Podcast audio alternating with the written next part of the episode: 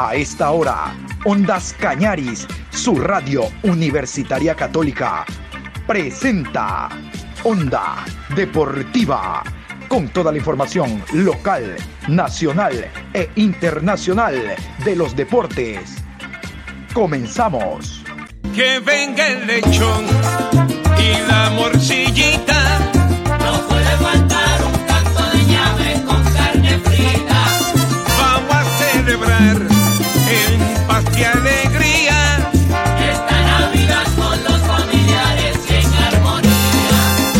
Hola, ¿qué tal? Buenas tardes, Juan Pablo, ¿cómo está usted? Aquí estamos en la programación Onda Deportiva de este viernes 10 de diciembre, programa 864 a lo largo del día. Al igual que en la mañana, vamos a tratar en esta programación el tema de la final. Más adelante vamos a tener un invitado, porque antes vamos con los árbitros, el horario oficial, el bar, donde ya están los mexicanos en Guayaquil, sobre este encuentro. Vamos con las autoridades para el encuentro de este domingo. Árbitro central, Augusto Aragón.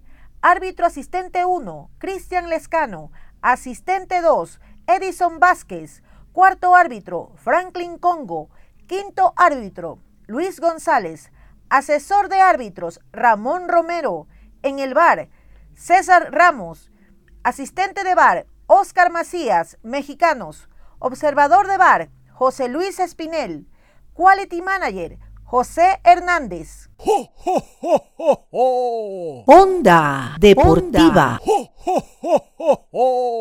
Muy bien, y después de haber escuchado a los señores árbitros que estarán presentes el próximo domingo en el encuentro de vuelta en el Estadio Capo, el MLE Independiente, hoy viernes en la tarde vamos a eh, tener el invitado que hemos promocionado en el inicio de la programación. El licenciado Joaquín López Chávez, director técnico, eh, ha manejado algunas escuelas de fútbol. Eh, desde mi punto de vista, esa es su especialidad, el formar juventudes. Por eso le hemos invitado a Joaquín para conocer algunos detalles en torno a lo que será el partido de este domingo en base a su, a su experiencia.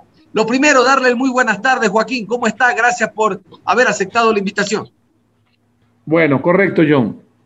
Bueno, en torno al partido, vamos a materia, como decía Jacinto Landazuri, que en paz descanse. Eh, yo quisiera eh, exactamente dibujar el campo de juego y que por supuesto los oyentes, haciendo de radio pues una especie de televisión, ubicar el campo de juego, ¿no? Arco norte o arco sur, arco MLE y arco de independiente. No sé realmente qué pueda pasar en el sorteo de cancha. Eh, primero recordemos qué pasó en el Estadio Banco de Guayaquil, allá en, en pues ya se me escapó el sector de la ciudad, bueno, en Sangolquí fácilmente, ¿no? Donde Independiente atacó con todos sus extremos, y no solo que atacó, sino que penetró, sobre todo por costado derecho con el marcador de punta hurtado, y entonces eran todos los jugadores de Independiente en campo de Melé, Melé casi que jugaba en su línea las 18 yardas, ¿no? Esto pasó en el partido que se jugó en Quito, aproximadamente 25, 20, 25 minutos. Normalmente, si recordamos viejos tiempos, los argentinos hacían eso, arrasaban, iban con todo los primeros 20, 25 minutos, ¿no? que se llaman rompecorazones, para tratar de, de a fuerza, de potencia, de, de, romper, digamos, el celofán, el 1, el 2-0 y de esta manera pues liquidar el partido. Eso ocurrió en el partido de Melé, pero lamentablemente para Melé y felizmente para Independiente hubo la expulsión, en este caso de Cabezas, y casi que lo desubicó totalmente al cuadro millonario y entonces ahí vinieron otros factores que para mí pues cambiaron la estructura del partido, porque es muy fácil decir, MLE perdió porque jugó, jugó línea de tres, muy superficial afirmar aquello, totalmente superficial, porque yo podría decir, bueno, Independiente jugó línea de tres y ganó, entonces no tiene absolutamente nada que ver lo uno con lo otro. Y hay un antecedente muy sencillo también de recordar, fácil, el partido entre las selecciones de Chile y Ecuador, allá en San Carlos de Apoquindo, cuando Ecuador, es verdad, jugó normal, pero en cambio se dieron muchos factores para que el resultado sea favorable. Primero la expulsión de Vidal como a los 16, 17 minutos, luego las lesiones sucesivas de dos jugadores importantes que, tuvo, que tiene la selección de Chile y además no había cuatro jugadores entonces el Chile que normalmente podía enfrentar a Ecuador no eh, tuvieron la fortuna que no estaba frente a nosotros. Eso pasó, para mí el análisis del partido de Quito tiene hasta el minuto 30-32 que fue la expulsión de cabezas. Y luego, por supuesto, aquí está el otro tema controversial. me pregunta de vuelta, pero yo le voy a dar mi opinión del partido de ida. Eh, es verdad que eh, Independiente fue superior, mucho mejor en posesión de pelota, en penetración, sobre todo por las bandas, sobre todo por el lado de Hurtado, que realmente fue un oluvión futbolístico sobre ese costado. Pero en cambio, hay acciones que marcan diferencias, como había dicho, la expulsión, las lesiones y a Emelet completamente lo merman. Es verdad, también el VAR, con una situación tan complicada, imagínense, Pedro Ortiz se adelanta que efectivamente es correcto eh, la repetición del remate del penalti y de esta manera en la segunda oportunidad Sornosa pone, no sé si fue y ya al partido. Me parece que, que solo hay una pequeña objeción en el tema, porque la expulsión de Bauman era muy clara, hubo agresión en contra de Dixon Arroyo y lamentablemente el juez, el árbitro del partido, el señor, ya se me escapa el apellido, no, no tuvo exactamente el mismo camino que en jugadas anteriores había tenido, es decir, consultar con el VAR, porque se nota en la imagen y se nota en los propios audios que efectivamente hubo una decisión de parte de Bauman en contra de Dixon Arroyo. Bueno, el partido está liquidado, está enterrado, Independiente ganó 3 por 1 y bueno, tercer punto importante. ¿ah? A mí me parecía mucho riesgo, mucho riesgo la forma como jugó MLE los 15, 20 minutos finales del partido, pero al final Rescalvo tuvo la razón. Realmente yo me hubiera guardado un poco, pero Rescalvo siguió atacando, atacando, como dicen los argentinos, con el cuchillo entre los dientes, y parecía más fácil 4-0 que el 1-3. Y resulta que llegó el 1-3 por la vía del penal, que de esta manera MLE le da respiración, eh, no, no creo artificial, una respiración normal. Gente que yo lo recuerdo siempre en 1997 el Deportivo Quito fue inmensamente superior a Barcelona en el Atahualpa, le ganó 2-0. 2-0 y mereció más. Vino el partido de vuelta, el Monumental, full el Monumental, ¿no? Todos debemos recordar. Me parece que Barcelona se puso ventaja como los 15 minutos, no recuerdo exactamente nombres, pero rápidamente encontró Echeverri, era Echeverri jugaba en Barcelona.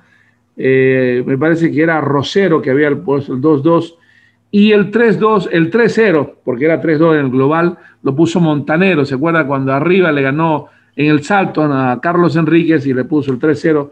Y de esta manera, pues Barcelona liquidó el pleito y quedó campeón nacional en 1997, dirigido por Rubén Darío Suárez. Así que eso fue el partido de ida. Ahora vamos al partido de vuelta, el, que nosotros podemos pensar que es el partido de vuelta, ¿no?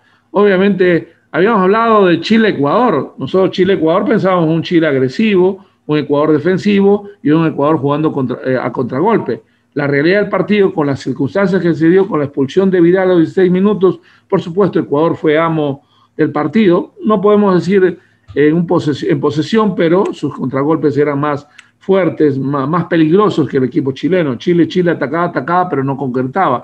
Ecuador, cuando se decidió en 15, 20 minutos final del partido, puso el 2-0. Yo creo, volviendo al, primer, eh, a, la primera frase, decir, imaginar, eh, estamos haciendo radio, ¿no? Vamos a imaginar también, en base a las palabras, hacer televisión en radio, digamos así, ¿no? Eh, la cancha, el portero Ramírez, y obviamente me lee encimado totalmente, ¿no? Me parece que Independiente no va a cambiar su línea de tres con Carvajal, Schunke y Segovia. Yo si me preguntan a mí a quién pondría, yo pondría dos delanteros, ¿no? Ah, ojalá que Barceló esté bien, eso oficialmente no lo sabemos, y Rojas también esté bien. Rojas sería un segundo delantero, es decir, que jueguen los dos contra los tres, los dos delanteros contra los tres.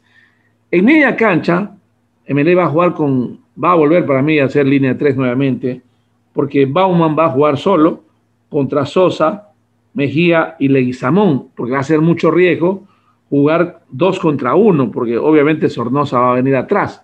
Y me parece que eh, cuando se tiene la desventaja de que el equipo rival tiene dos goles, lo normal es proteger primero su arco. Y entonces Melé tendría que proteger con tres defensas, más Dixon Arroyo, que sería el jugador que venga con, con Sornosa, ¿no? Y luego media cancha, la clave del partido es la media cancha y sobre todo los extremos. Lo que fue la clave en el partido allá en Quito, donde Hurtado pues cumplió un papel determinante en el trámite del partido, sobre todo en 30, 35 minutos cuando fue parejo, me parece que va a ser Romario Caicedo y Jackson Rodríguez. Los dos extremos tienen que jugar casi en tres cuartos de cancha y evitar que Hurtado y Minda salgan de su zona, es decir, que pasen la media cancha y de esta manera arrinconar al cuadro independiente atrás. Va a ser difícil que Pellerano toque la pelota porque MLE pues va a jugar mano a mano, ¿no? Ceballos contra eh, eh, Vitali, pues, Meda Vitali se llama, ¿no? Y Sebastián Rodríguez contra Farabelli. Y pues MLE, como le había dicho, para mí va a jugar 3-5-2 sobre el equipo de Independiente que también juega exactamente con tres defensas. Me parece que Sornoso incluso es más volante que delantero, pero bueno, pegado al delantero, pues pegado más al volante que delantero sería un, un intermedio, digamos, un nueve y medio, como decía el expresidente Agdala Bucarán. Es decir, que los esquemas van a ser parecidos. Y con esto no es que un, por un esquema gana un equipo y por otro pierde. No. Se gana un partido o el sistema de juego determina es por la cantidad de jugadores que usted ponga en campo rival o en campo propio. No creo que el técnico español de Melé vaya a jugar en media cancha hacia atrás, va a jugar en media cancha hacia adelante. Por eso pensamos que va a ser un partido ultra ofensivo, en este caso a los locales, impulsados y apoyados por su afición local y de esta manera, por supuesto, no esperando encontrar un gol en 20, 25, 30 minutos para no jugar contra el tiempo. Más o menos eso nosotros subjetivamente pensamos que podía ser el partido, pero se pueden dar las circunstancias que se dio en el partido en Quito y que se dio en Santiago de Chile, algo inesperado, una lesión, pues obviamente que podría cambiar toda la historia del partido, John. Joaquín, hemos aprendido que eh, las entrevistas o los diálogos, como en este caso, eh, son muy provechosos por la calidad del invitado. Y quiero felicitarlo porque usted no solo que está emitiendo un criterio, sino que está diagramando cómo fue cómo sería o cómo debería ser el partido de este domingo. Y en base a aquello yo quiero aprovechar su presencia porque se tiene una idea equivocada, yo creo dentro de lo poco que conozco, que cuando un equipo pone liga, línea de tres es defensivo. Pero ¿cómo MLE va a jugar con tres? ¿Pero cómo va a defenderse este domingo? Quiero que nos explique, por favor, lo que usted habló hace unos instantes sobre el sistema. A ver, el sistema de juego es la ubicación de los jugadores en el campo de juego. MLE en este año, en este año 2021, ha tenido tres sistemas de juego, tres sistemas de juego 4-4-2, luego puso a Marlon Mejía y es el mejor momento de MLE. Para mí, el mejor MLE que yo vi fue ese momento. Y Sebastián Rodríguez se lesionó y jugó volante central Dixon y José Francisco Ceballos. Entonces MLE para mí jugó muy bien en ese momento. Pero bueno, eh, luego se volvió a recuperar Rodríguez y Rodríguez ha jugado casi el último porque primero, el Inter no jugó eh, por lesión, no sé exactamente qué problema tuvo, entonces eh, ha jugado nuevamente. Rodríguez el capitán, el 10, el inigualable y todo ese cuento, ¿no? Mire, tan inigualable es que en el primer gol de Independiente, el quien pierde la pelota es Rodríguez, pero nadie lo dijo, ¿no? A veces como que nosotros, ustedes los periodistas se enamoran de determinados jugadores y no lo dicen, porque le echaban la culpa a Romario, le echaban la culpa a esto, pero el que pierde la pelota de espaldas al arco le, roba la pelota, eh, eh, ¿cómo se llama? Farabelli, es precisamente, la pierde es Sebastián Rodríguez. Bueno, esa es una forma de jugar. Cuatro defensas, ¿no? Eh, dos centrales, dos laterales, un 5, dos volantes ofensivos, un 10 y dos delanteros. Lo que se llama rombo, ¿no? Rombo que normalmente ahora se lo juega poco. El más clásico es el 4-4-2, cuando juega dos volantes centrales, dos volantes por fuera y dos delanteros. Normalmente eh, eh, para mí MLE tuvo un muy buen momento cuando jugaba Cabezas y Barceló, pero ellos jugaban 4-4-2 de esa manera, pero Cabezas abría campo y entraba Barceló y hacía gol, pero Cabezas era más determinante. Entonces Barceló empezó a hacer goles y la gente decía que Barceló era el jugador determinante. No, el determinante era Cabezas, porque Cabezas arrastraba marca, ganaba, llevaba siempre jugadores y además sabía moverse en el campo de juego que es muy determinante un centro delantero.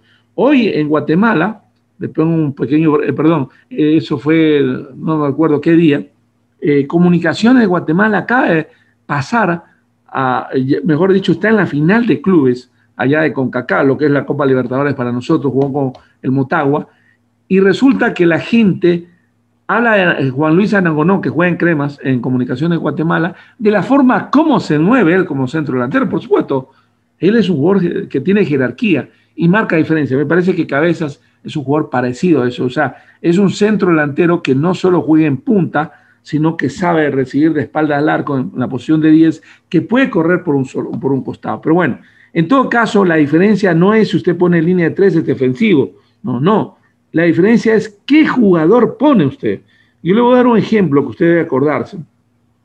Salvador Capitano en el Pascual Guerrero, ya le voy a decir qué año, 1998 fue, hubo una Copa con Mebol entonces él puso una línea de cuatro, ya puso a Montanero, a Olger Quiñones, a Byron Tenorio y a Alberto Montaño. Es lo que se llama una línea de cuatro rígida, ¿no? Totalmente atrás, pero independiente, de cambio el tema con la realidad. Puso línea de tres, exactamente, Carvajal, Chunque y Segovia, pero sus dos extremos no eran marcadores, sus dos extremos jugaban de media cancha hacia adelante, que atacaban en forma permanente. Obviamente por las circunstancias podían ser empujados para atrás, pero está donde inician la jugada. Ecuador en la Copa América del 93, le doy otro ejemplo. El técnico era Dusan Draskovic, puso línea de tres. Entonces Carlos Muñoz, que era delantero, jugó de, perdón, era volante derecho en Barcelona, con Miguel Ángel Brindisi, campeón de la Libertadores. No jugó de volante derecho, jugó de extremo derecho, esta vez Carlito Muñoz, que en paz descanse pero él empezaba de media cancha hacia adelante, sobre todo jugando en el Atahualpa, ¿no? Entonces era una forma, a él no se lo puede decir que era un defensor. Entonces, volviendo al tema y, respondiendo a la pregunta, aquí está, es el oficio de cada jugador. Correcto, si un marcador, de, un marcador central, como en su momento tuvo Segovia, un ejemplo, como Sosa de Melé, Sosa de Melé en Guayaquil City era marcador de punta zurdo, pero no pasaba a la media cancha. Entonces era un marcador más defensa. Por eso es que él en MLE juega defensa central izquierdo. Bagui, el Oscar Bagui, que está por, por terminar su carrera futbolística y me parece que se va a cerrar.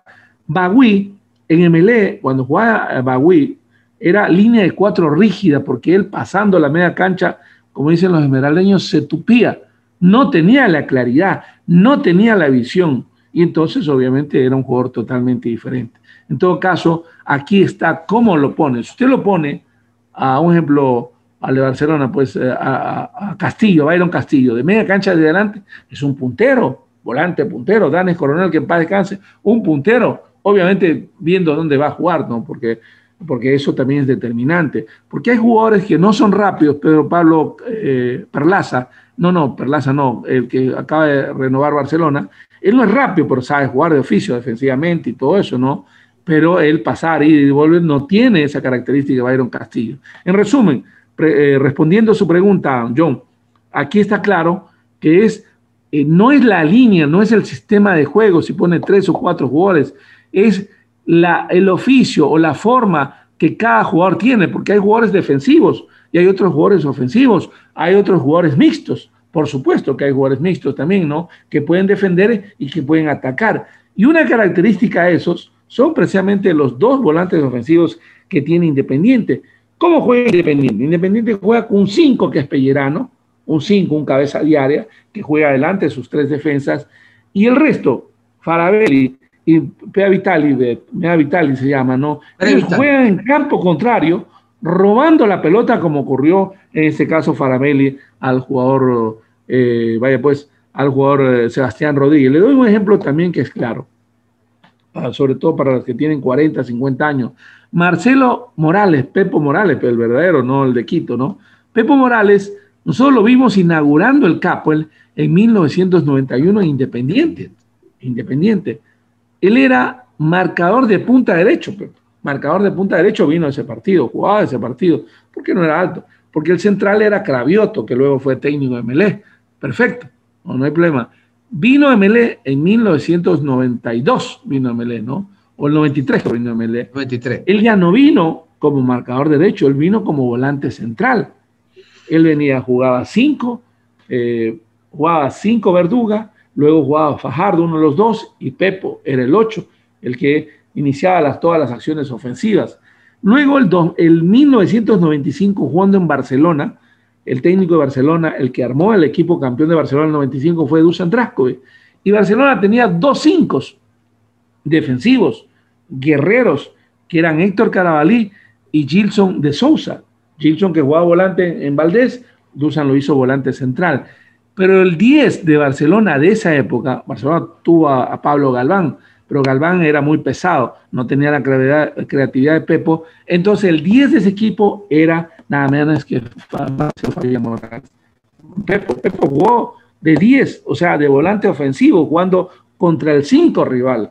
Entonces, ahí está la diferencia. Por eso le quiero decir es, de acuerdo a la ubicación de los jugadores del campo. Por supuesto, un sistema no es, no es la forma como lo ubicas, sino la calidad del jugador, la velocidad y potencia que tenga el jugador y sobre todo la predisposición del rival. Porque si usted juega contra un equipo cauteloso, ofensivo, por supuesto que va a ser ofensivo, ¿no? Pero si juega contra un equipo agresivo, no, no va a ser eso. Por ejemplo, MLE, jugando con 10 jugadores, el partido contra, con todas las circunstancias que pasó, con un penal que le volvieron a repetir y siguió atacando, fue un equipo ofensivo, fue un equipo totalmente ofensivo. No tiene nada que ver el sistema de juego, porque luego, obviamente, hubo las variantes, salió Mejía y MLE jugó con el Sí, señor. Tengo la última inquietud, Joaquín. Tengo cuatro minutos eh, eh, antes de que finalice el programa. Le quiero consultar lo siguiente. Eh, nuevamente hablando del tema de Emelec, aquí en Azogues hay muchos hinchas del Emelec, a pesar de no haber escuela del Emelec. Aquí la escuela es de Independiente, de hecho se llama Independiente Azogues, pero en la calle hay gente que lleva la camiseta del Emelec. Los niños, lo de la escuela, tienen la Independiente. Así que va para ellos esta inquietud. Si el gol este domingo no sale a la brevedad posible, el MLE va a tener otro, otro enemigo, por llamarlo de alguna manera, que es el tiempo. ¿Cómo manejar esas urgencias, Joaquín? El adelantar las líneas y, y, que no aproveche un independiente que tiene buena posesión, tiene transición con pases largos, con velocidad y podría aprovechar los espacios de un MLE que debe jugar en cancha rival.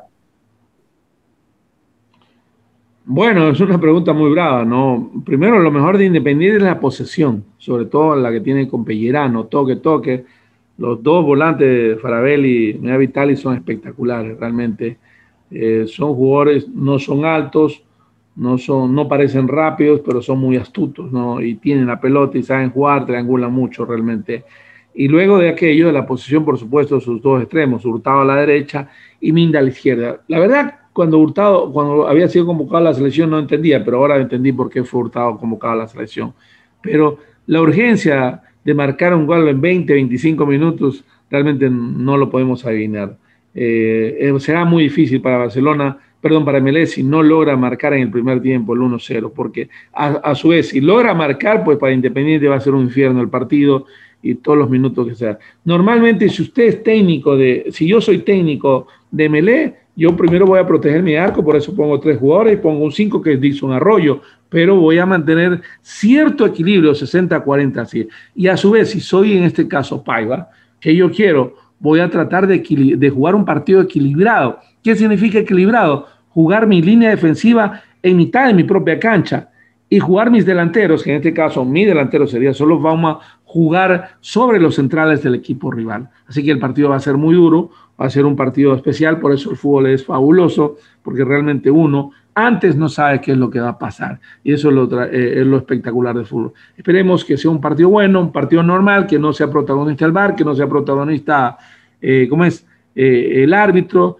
y más que todo preocupado con lo que acaba de decir Barraza, Jorge Barraza, un famoso periodista argentino, lo escribe, perdón, en Diario del Universo, donde supuestamente hay mucho favoritismo de parte institucional a favor de Independiente, sería muy lamentable aquello. Pero bueno, que gane el fútbol y que gane el fútbol. Si Independiente es campeón, pues todos vamos a aplaudir. Si MLE es campeón, absolutamente todos vamos a aplaudir.